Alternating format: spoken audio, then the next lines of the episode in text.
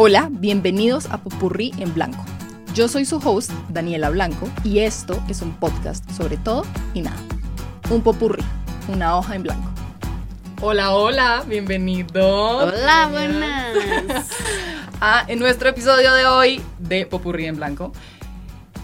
Nuestra invitada de hoy es Gabriela Galindo, Gabi Beautiful, así como Danny White.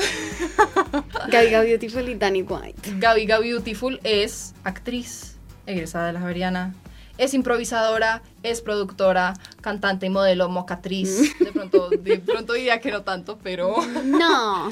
es apasionada por la psicología, estudió algunos semestres de psicología, casi se gradúa, pero al final no lo hizo. Entonces se da el permiso de decir estupideces de psicología y que no le digan que qué carajos. Exacto, exacto. Eh, y tiene una gran, gran, gran pasión por los libros. Lee un montón, hace reviews de libros. Sigan sus reviews de libros. Sí. Síganla en Instagram. Sigan su carrera. Una actriz, o sea, no se imaginan, esta mujer es fabulosa. Em, demasiado talentosa. Eh, y hoy está aquí para hablar con nosotros de la naturaleza de la curiosidad, que es el, el, el título, el tema del día de hoy. Yo siempre hago una tarea y la tarea es relacionar a la persona con el tema que escoge. Para mí es clave y siento que se hace solo en este caso. Y para mí se hace solo porque una persona que lee mucho es una persona naturalmente muy curiosa, Total. creo yo. Entonces, pues fabuloso. Se escribe, el cuento se escribe solo. Es verdad. Y después Gaby lo lee. Es verdad. de una persona curiosa que, pues que viene acá a nuestro hablar A en ser este curiosa. de la naturaleza de la curiosidad. Y bueno, y lo primero que hacemos siempre es eh, hablar de qué es la curiosidad. ¿Te consideras, te consideras, te consideras una persona curiosa, más allá de que evidentemente te gusta leer? Sí, 100% y creo que cada vez más. O sea, no sé si valga el título del, del episodio, si naturalmente soy o era lo curiosa que soy ahora, o si las actividades y, y decisiones que he tomado en mi vida me han llevado a ser cada vez más curiosa. Pero hoy en día ejerzo la curiosidad demasiado. Ok. demasiado. Me encanta. Cuando tú dices que ejerces la curiosidad, ¿qué tipo de curiosidad? Porque yo ah, también como pensándolo, yo digo que hay tipos de curiosidad. Eh, yo soy una persona también ultra curiosa, de aquí nace este podcast, no este episodio, sino este gran podcast. Eh, pero yo soy como muy, no sé cómo decirlo, pero es como curiosidad, como de la, de la ñoña, Ujú. como de cómo vuelan los aviones, como qué pasa, cómo funciona la célula, qué pasa, como con la mitocondria que se come las cosas y entonces produce energía. Pero siento que no necesariamente ser curioso significa tener esa curiosidad específica que, digamos, tengo yo. Hmm. Entonces, ¿cómo cuál dirías que es tu, tu área, tu área de curiosidad, donde ejerces más curiosidad como en tu vida?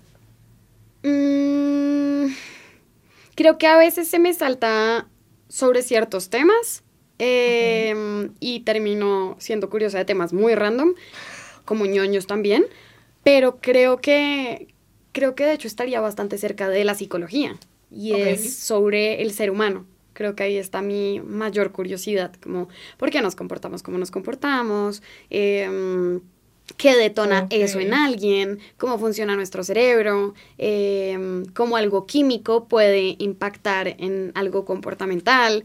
eh, como que el ser humano me parece maravilloso.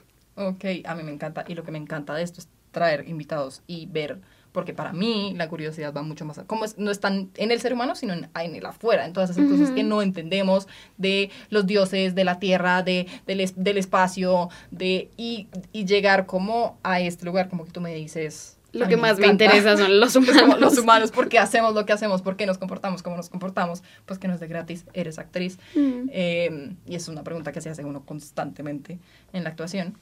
Pero me parece muy divertido. La Mm. pluralidad de las preguntas que se Total, hacen en un 100%. mismo tema. Sí.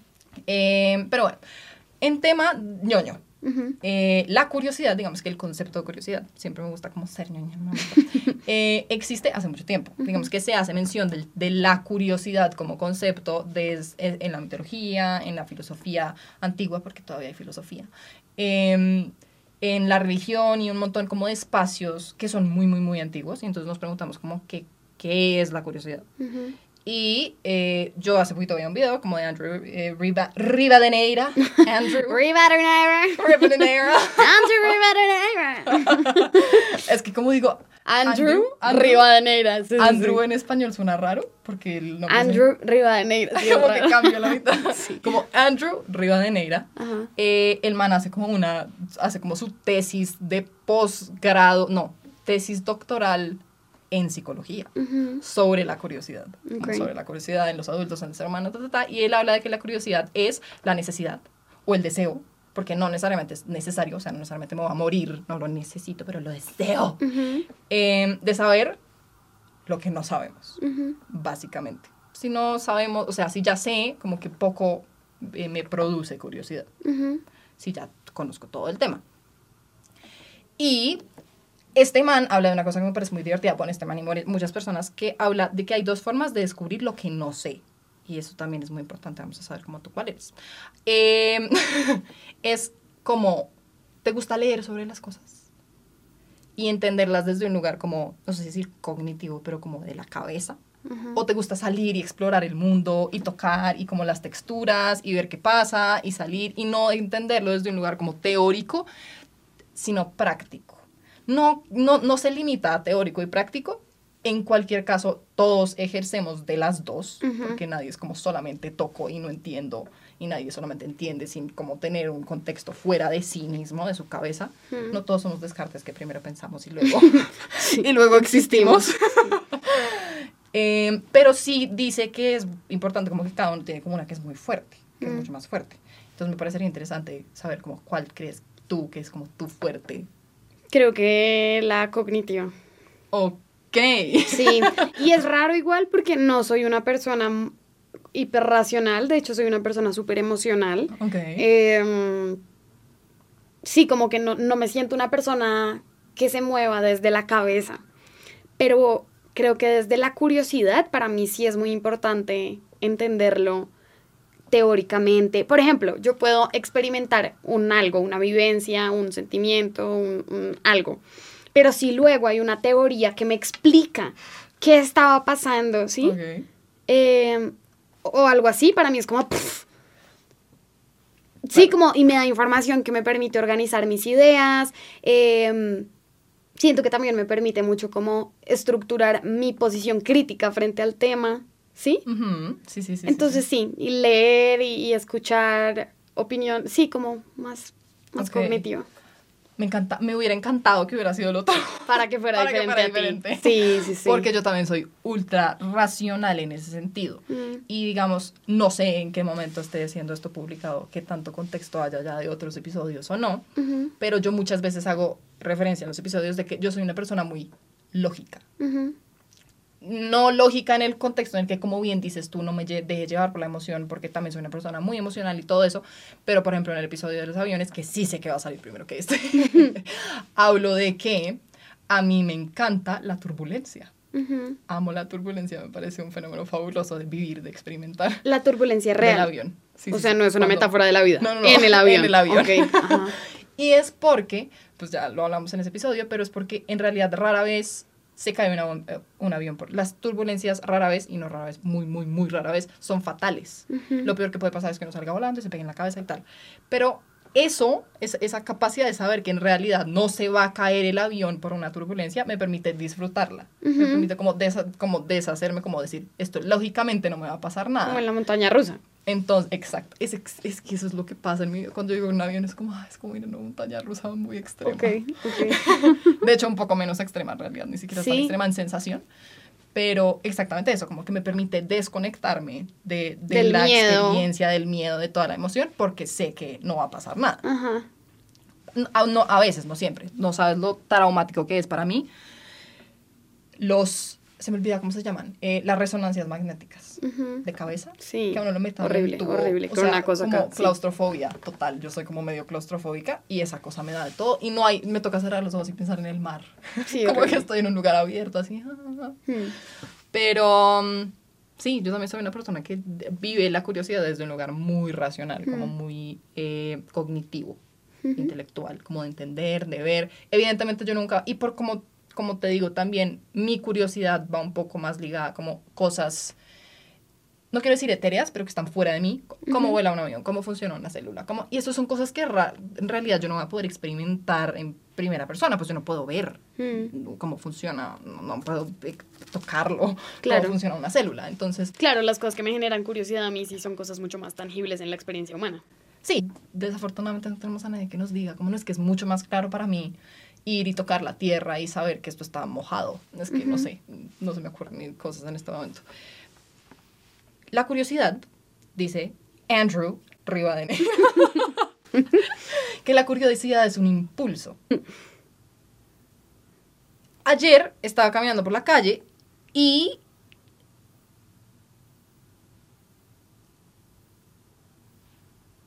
Respondo. O sea, yo digo, ayer estaba... No, no, no, no. Ayer estaba caminando por la calle. a- Ayer estaba caminando por la calle y pasó un señor que. Gaby no entiende qué está pasando. Sí, ¿Qué me está estás haciendo generando curiosidad. ¿Qué está pasando? Pero me demoré en entender. Yo como, ok.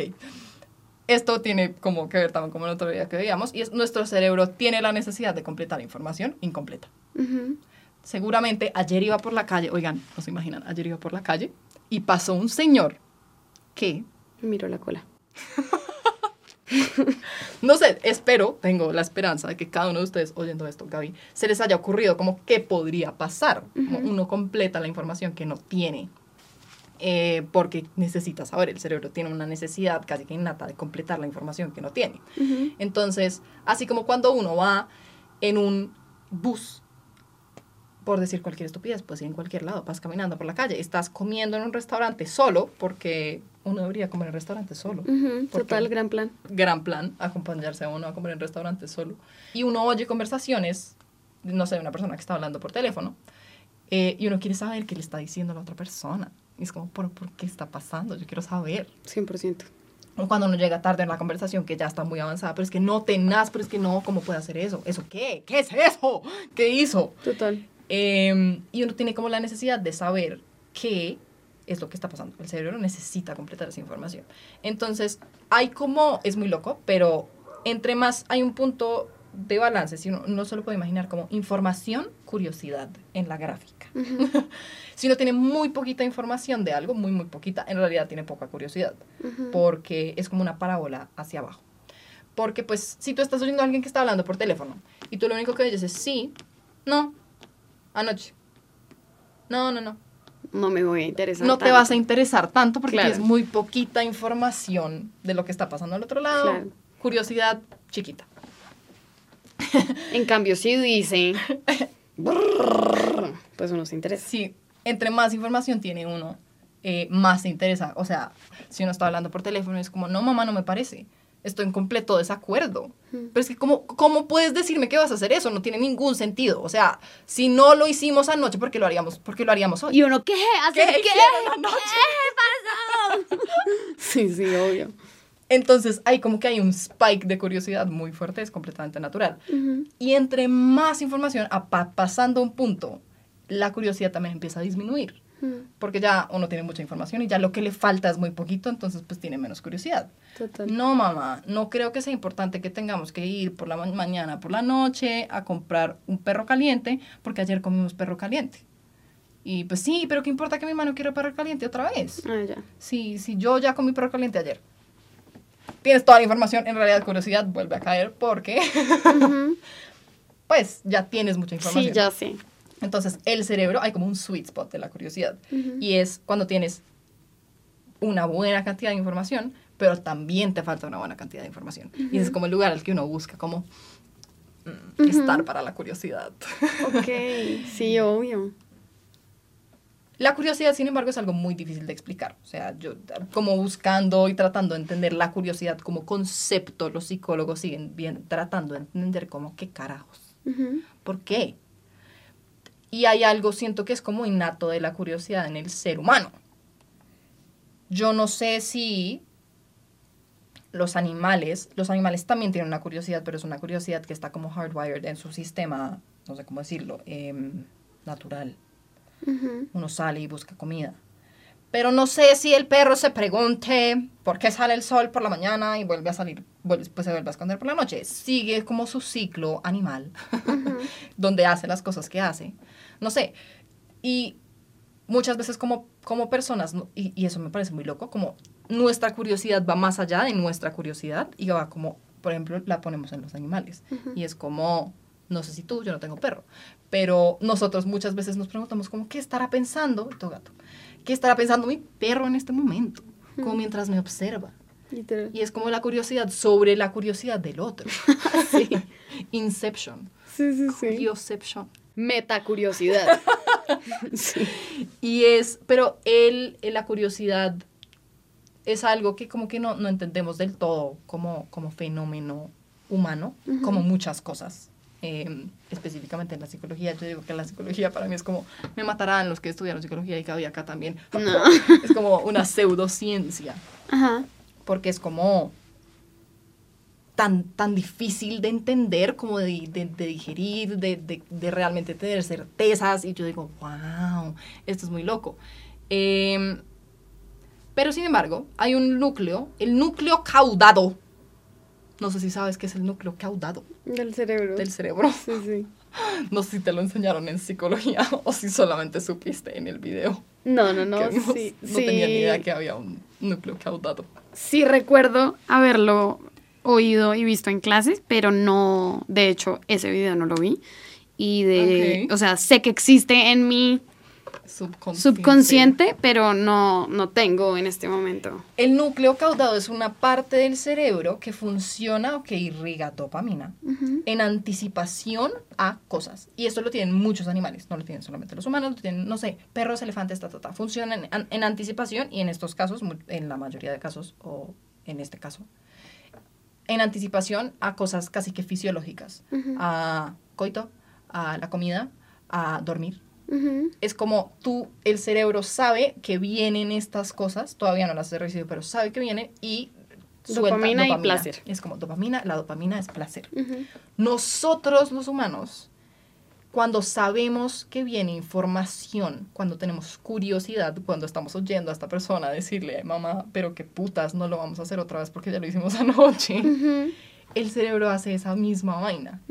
El núcleo caudado irriga dopamina Mm, qué loco. de placer, como que anticipamos, igual que como los animales anticipan coito y comida y dormir, anticipamos la información. Hay algo muy como vital para el ser humano En la información. al nivel químico del cerebro, de la información. Como que Mm. queremos saber la información.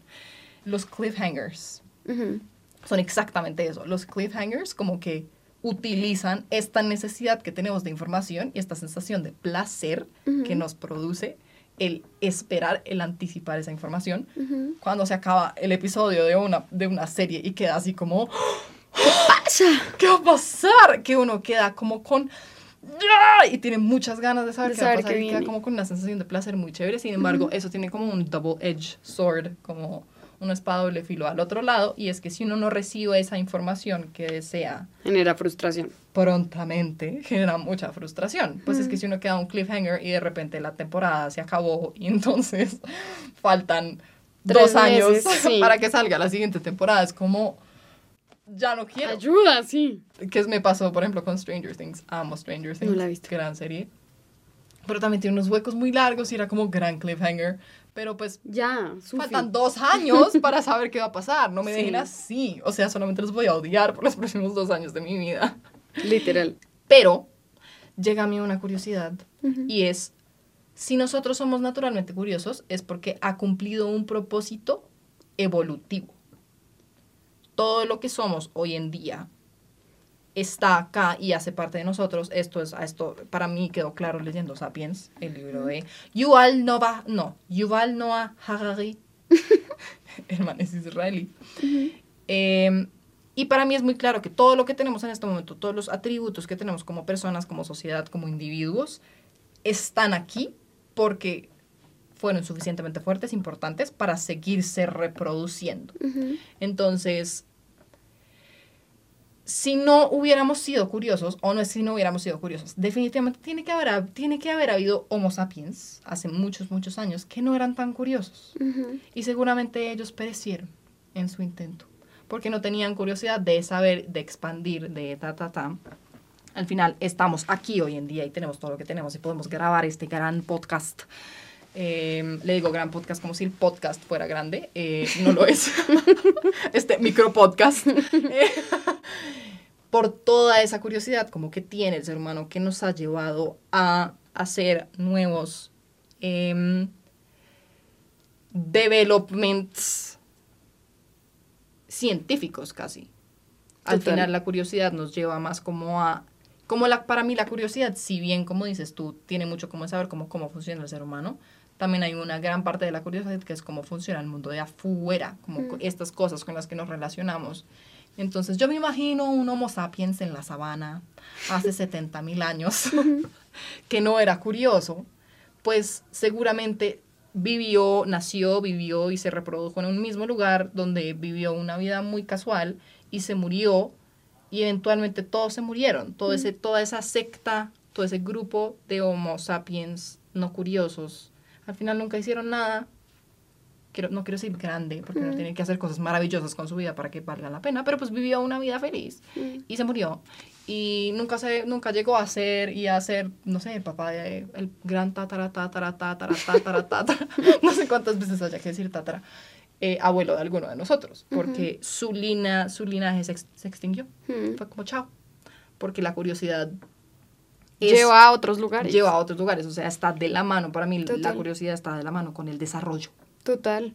Pero además, no solo el desarrollo, como el concepto productivo de desarrollo, em, sino de realización personal. O sea, es que yo pensando en, en, en la curiosidad, pues para hoy, como que siento que es un concepto al que uno no le echa mucha pensadera, como que uno, uno no, no suele pensar sobre la curiosidad porque solo pasa, pero pensándolo era como, pucha, es muy importante, es muy importante porque genera las cosas más, em, más elevadas, creo yo en términos eso de empatía, de conexión entre, o sea, de conexiones valiosas entre humanos, em, de posibilidad de, de salirte de ti un poco para pensar en otros, en otras realidades, en otros contextos, eh, para preguntarte qué pasa más allá de esa frontera, Ujú. ¿sí?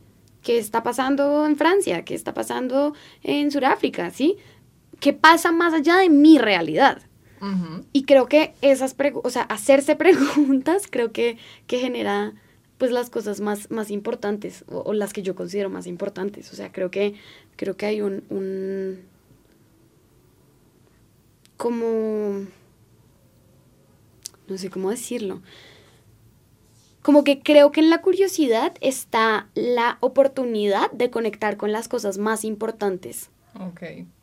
que pueden ser muy diferentes, o sea, puede ser eso, desde lo científico, desde lo personal, desde lo que sea, pero, pero sí creo que la curiosidad es como ese carrito que te lleva a las cosas más importantes en la vida. Siento que si uno no tiene curiosidad, todos eventualmente debemos tener cierto grado de curiosidad, pero siento que entre más baja sea la curiosidad, más cerrado va a estar tu mundo Claro. de posibilidades, en donde sea, en términos de relaciones, en términos de oportunidades laborales, en términos de todo. O sea, es Sí, sí, sí. entre menos preguntas haya, más, más cerrado estás con los, ¿cómo se llaman las cositas de los caballos? Que les tapan los ojitos. Los tapaojos de caballo. no tengo idea. Bueno, Eh, el siguiente dato curioso va a ser cómo se llaman los cositos que le tapan Por los favor. a los caballos.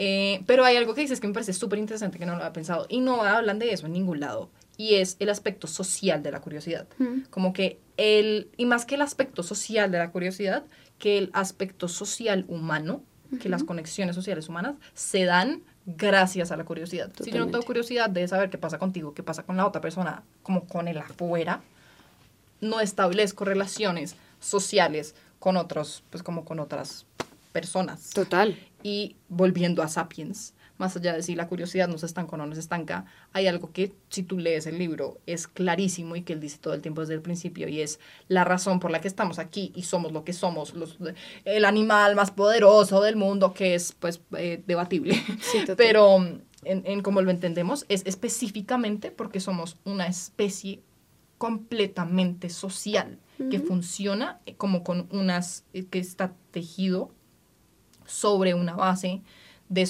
sociedad, mm. de que todos funcionamos como hormiguitas.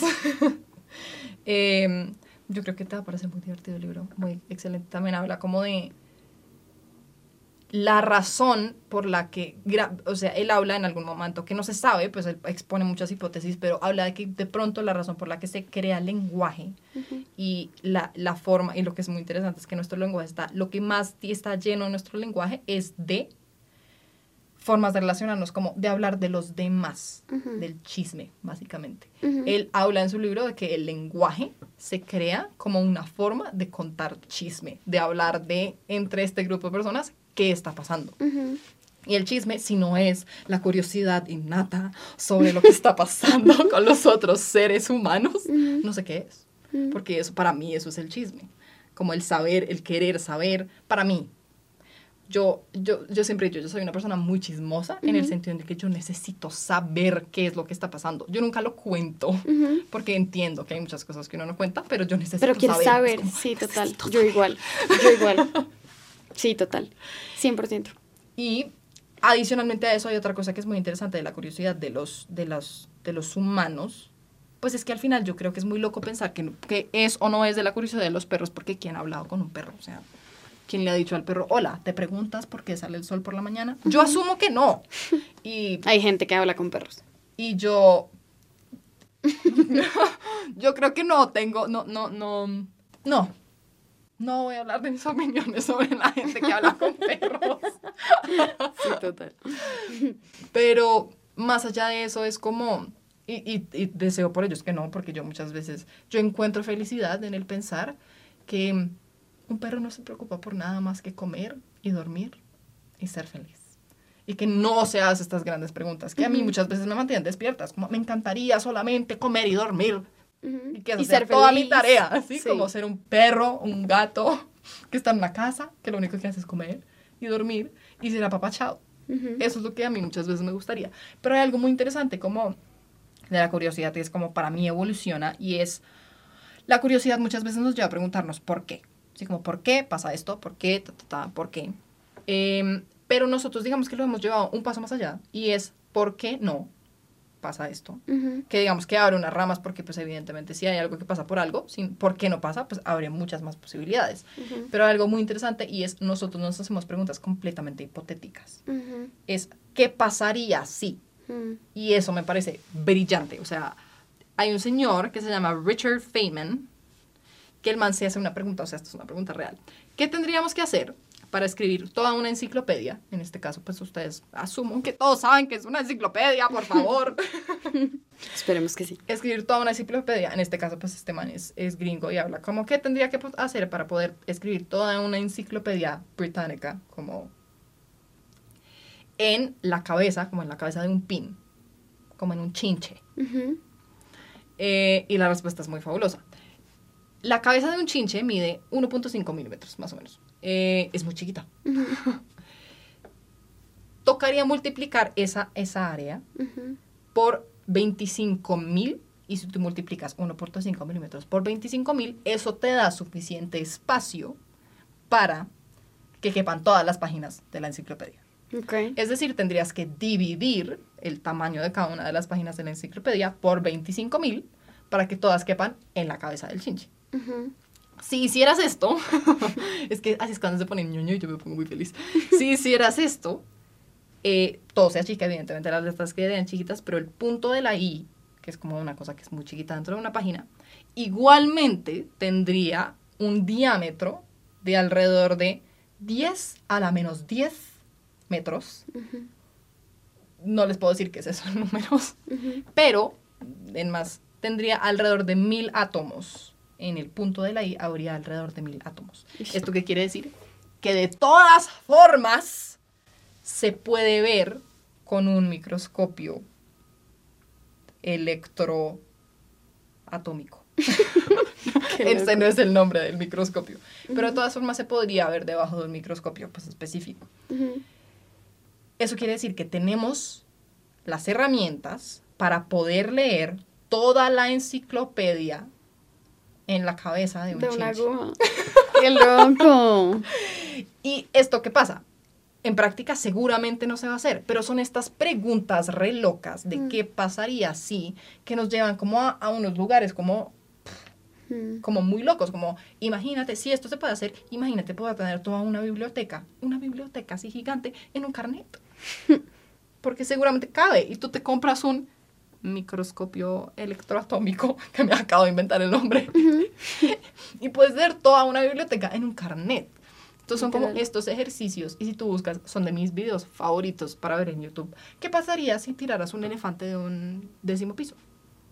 Y entonces entran... Y son preguntas que parecen demasiado absurdas, demasiado grandes o demasiado innecesarias, pero estoy segura que por ese tipo de preguntas tenemos muchos de los inventos que hoy en día son partícipes de nuestra cotidianidad. O sea, cómo se llegaron a inventar la cantidad de cosas con las que nosotros vivimos hoy en día Ujú. haciéndose ese tipo de preguntas, estoy segura.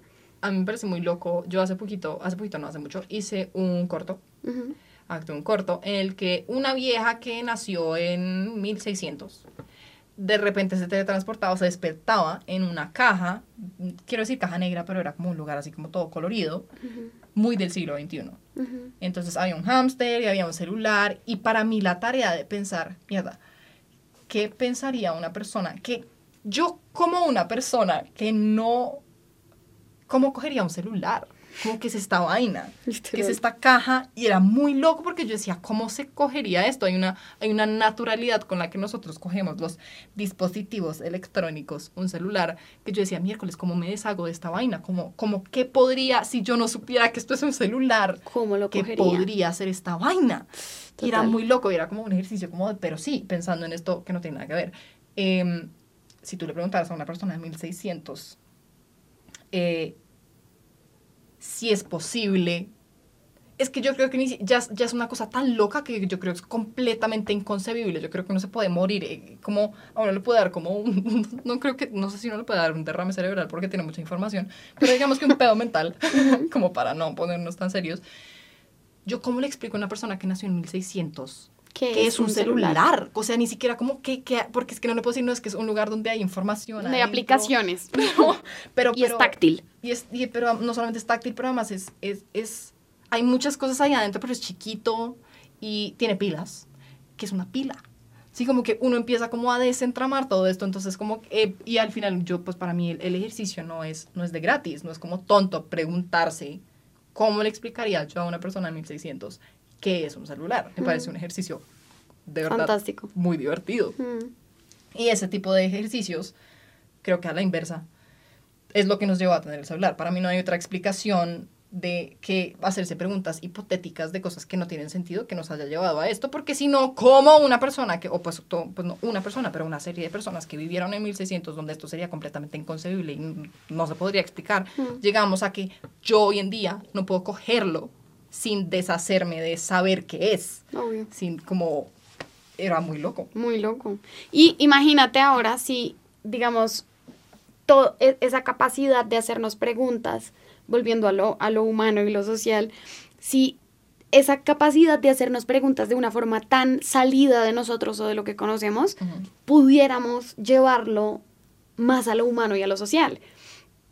Porque tú lo ves y no es igual de amplio el, el rango que nos permitimos preguntarnos, ¿sí?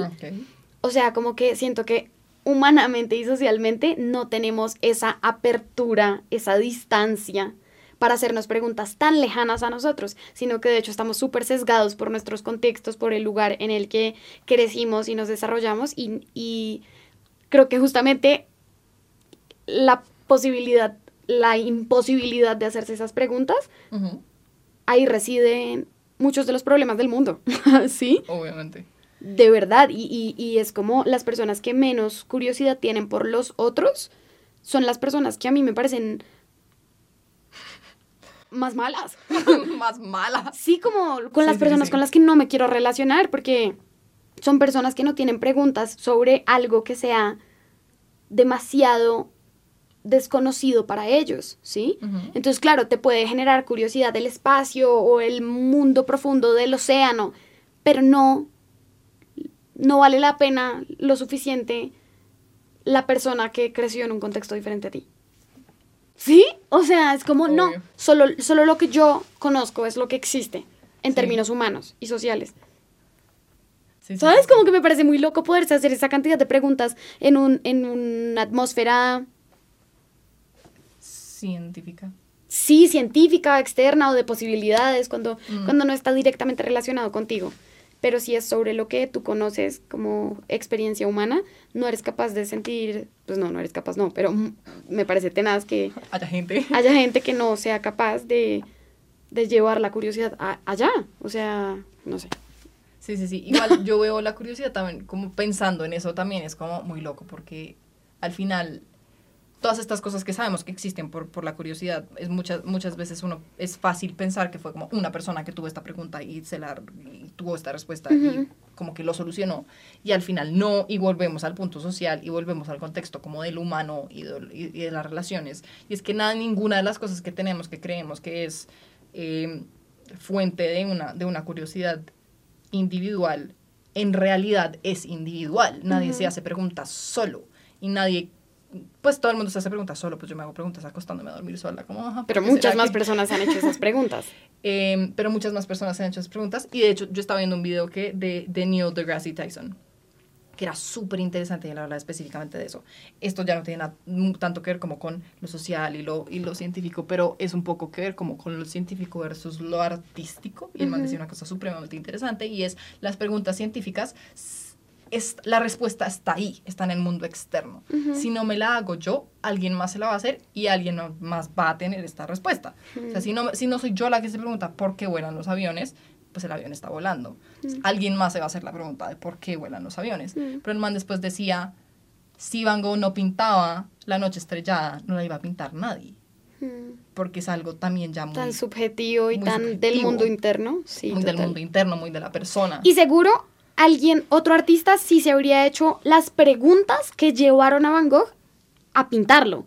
Solo que no habría dado el mismo resultado. Y es eso, o sea, en el, en el quehacer artístico hay tantas opciones en el cómo que el producto seguramente Ujú. va a estar... Y que igual, no sé, eso también, es que todo es tan debatible. todo es tan Me pasa debatible. siempre en todo. Pero, pero sí, o sea, a mí me ha pasado que de lado y lado, que hago una obra, eh, que luego alguien hace algo que me resulta muy parecido y primero me pasó al revés. Yo hice algo que a, algu- a alguien cercano le resultó muy parecido a algo que ya había hecho. Yo nunca lo había pensado y cuando me manifestó su molestia, yo como, cabrón, tienes razón, es muy parecido, ¿sí? Ok. pero jamás estuvo en mis referentes, jamás estuvo en mi punto de vista, sí como Sí, sí, sí. jamás. Y le decía, te puedo decir todas las formas en las que llegamos a este producto, todas las preguntas que nos hicimos, todos los caminos que cogimos que nos llevaron acá. Y luego, eh, ah, no, no, no, primero me había pasado opuesto. Alguien había hecho algo parecido y yo como que raya se copió. Luego pasó esto y luego volvió a pasar que hicieron algo parecido y ya lo veo desde otro lugar, porque es como, ya entendí de verdad desde mi propia experiencia como por caminos totalmente diferentes puedes llegar a productos muy parecidos. Muy parecidos. Personas totalmente diferentes. Y de hecho, hoy lo estaba leyendo donde. Quiero decir que es en seis personajes en busca de autor, pero no sé si sí es ahí. Don't quote me on that. No sé si sí es ahí. Pero. Ah, sí, es en el prólogo de ese libro. Ok. Y es como eso, como muchos em, dramaturgos eh, han sido em, inspirados por otros, pero se hacían la pregunta como de cómo dos autores que no se conocen y que no conocen la obra del otro llegan a tener dos productos tan parecidos haciéndose unas preguntas tan parecidas.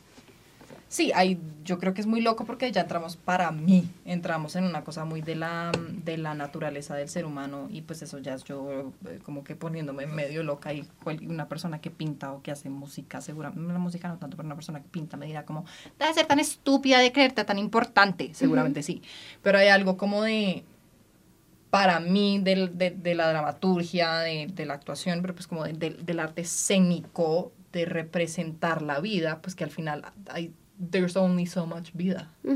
Solamente hay X, Y. sí, como que no hay, a pesar de que la vida es súper amplia, también es muy reducida en el sentido en el que pues uno solamente puede vivir como un ser humano. Sí, es verdad. Sí, como, y eso es muy loco también pensarlo, como todos estos debates que uno hace en la vida, y no porque sean malos debates, me parece fabuloso todo lo que estamos diciendo, pero qué tal que ahora entrara como a la ecuación, como lo que decías tú, como si somos así como tan thick y no podemos como pensar y tener curiosidad y pensar como en el otro, qué tal que ahora, no sé, hubiera como aliens, que se supone que hay, ¿no? Sí. como que pasa si entra otra especie, digamos que inteligente en el sentido que nosotros entendemos la inteligencia, eh, como carajos nos relacionamos como con ellos, Ujú. pero también como la multiplicidad de cosas que también trae. Todo esto son, ¿qué estamos haciendo?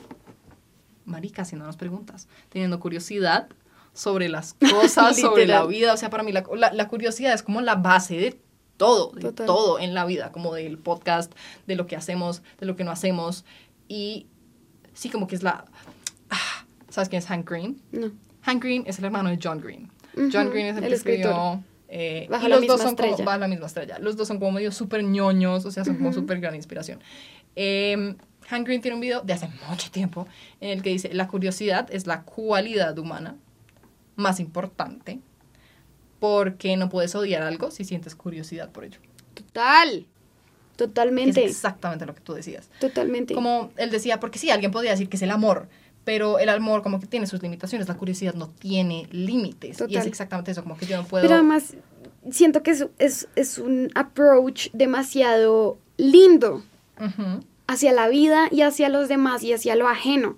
Porque, y yo creo genuinamente que muchos de los problemas de intolerancia que tenemos como sociedad hoy en día vienen de que la gente realmente cree que tiene la razón y que ya sabe cómo son las cosas. Ahí no hay curiosidad. Si yo tengo este ideal político, em, esta ideología política en la que creo que tal y tal y tal, y realmente me casé con ella, con mi entero, y creo que yo tengo la razón y que esto es así, no voy a querer escuchar tu punto, porque es que yo ya sé cómo es, yo realmente sé cómo es, ¿sí? Si yo escucho, o sea, si yo creo en lo que creo, pero realmente escucho con curiosidad tu visión política, no va a ser igual de intolerante y llena de odio como lo es hoy en día, ¿sí? Si no es, o sea, si yo, es muy diferente si yo te pregunto en qué crees políticamente de forma retadora, como, "Ay, cuéntame en qué crees, porque eso no es. Y ven, te muestro como yo sí sé. Es muy diferente a, genuinamente, aunque sé que no voy a estar de acuerdo contigo probablemente, eh, genuinamente quiero entender por qué crees en eso y Sí, sí, por sí. qué crees que esto es así. Y creo que eso es un lugar mucho más amoroso y posibilitador de acercarse a lo que sea, al tema que sea. Yo puedo creer en esto, pero si genuinamente quiero entender de forma curiosa cómo piensas tú, por qué crees en lo que crees, por qué sientes como sientes, em, se abre un mundo de posibilidades que no se abre cuando no me da curiosidad tu universo, tu De mundo acuerdo. interno, tu existencia. De acordísimo. Y eh, para mí lo que solamente deja todo esto es que uno solamente tiene que tener mucha curiosidad, siempre ser curioso, siempre hacerse preguntas, saber que no tiene todas las respuestas porque entre nosotras nos contradijimos. Contra... Dijimos, sí. Dijimos, yo. Todo el tiempo y como que tú decías algo, yo de acuerdo, pero no, y tú dices, oh, no, pero sí, pero de acuerdo. Entonces como que seguir, stay curious. Y eso hace que en ningún momento de la conversación se haya generado un milímetro de tensión entre nosotras.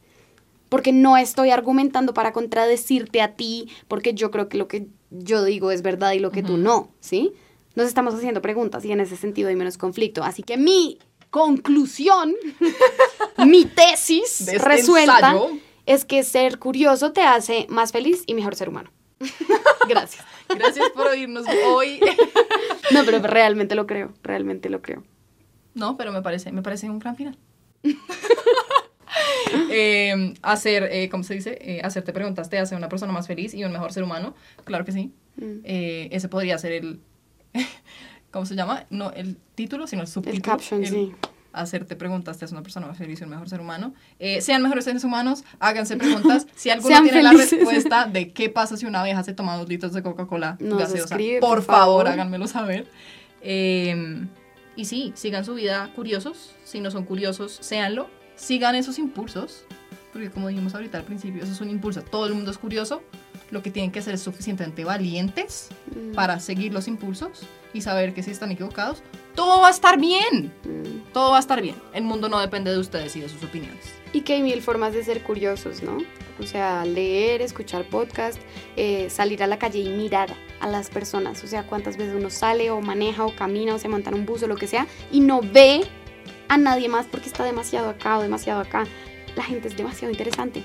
O sea, el mundo es fabuloso de ver, ¿sí? Como lo que sea, o un árbol y los bichitos. O sea, hay tantas formas de ser curioso que... Sí, dense la oportunidad de, ser experimentar el curiosos. mundo, de ser curiosos, de, de percibir todo. Hablen mucho y también hablen menos. Las dos así. Las dos tenemos un serio problema de hablar mucho, entonces las dos así. Y así nos despedimos. Hasta luego.